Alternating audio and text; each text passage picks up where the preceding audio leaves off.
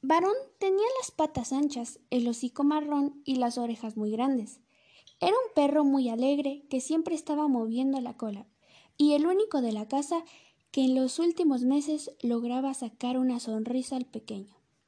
Lo encontraron abandonado dentro de un contenedor de basura y se lo llevaron a casa. Con tan solo unos días de vida, desde entonces se convirtió en el mejor amigo de juegos de Elías. Últimamente, Elías siempre estaba triste. El niño sabía que algo le pasaba, pero era incapaz de explicarlo, y eso lo hacía sufrir terriblemente. Tenía una opresión en el pecho y sentía que a veces se ahogaba, pero no sabía cómo contárselo a sus padres. ¿Qué te pasa, cariño? le pregunta preocupada su madre. Puedes confiar en nosotros, le repetía una y otra vez su padre. Pero Elías era incapaz de explicar lo que le sucedía, aunque en su interior pedía gritos que lo ayudaran. El perro daba grandes lametazos a Elías cuando lo veía triste para consolarlo, pero el niño le apartaba de su lado encerrado en su mundo.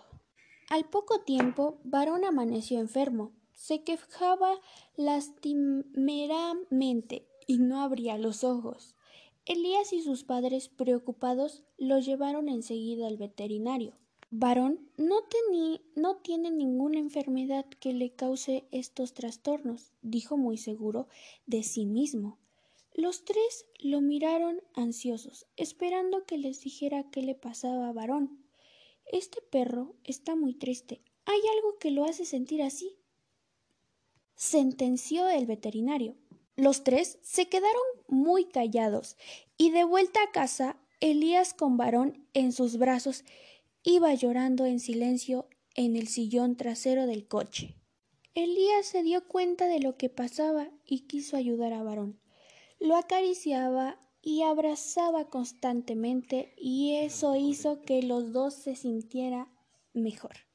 Un día Elías agarró una pelota y se la lanzó al perro, Hacía mucho tiempo que no jugaban juntos. Empezaron a corretear por el jardín como antes y Varón comenzó a mover la cola, mientras que Elías, ante la felicidad de sus padres, soltaba alguna carcajada de vez en cuando.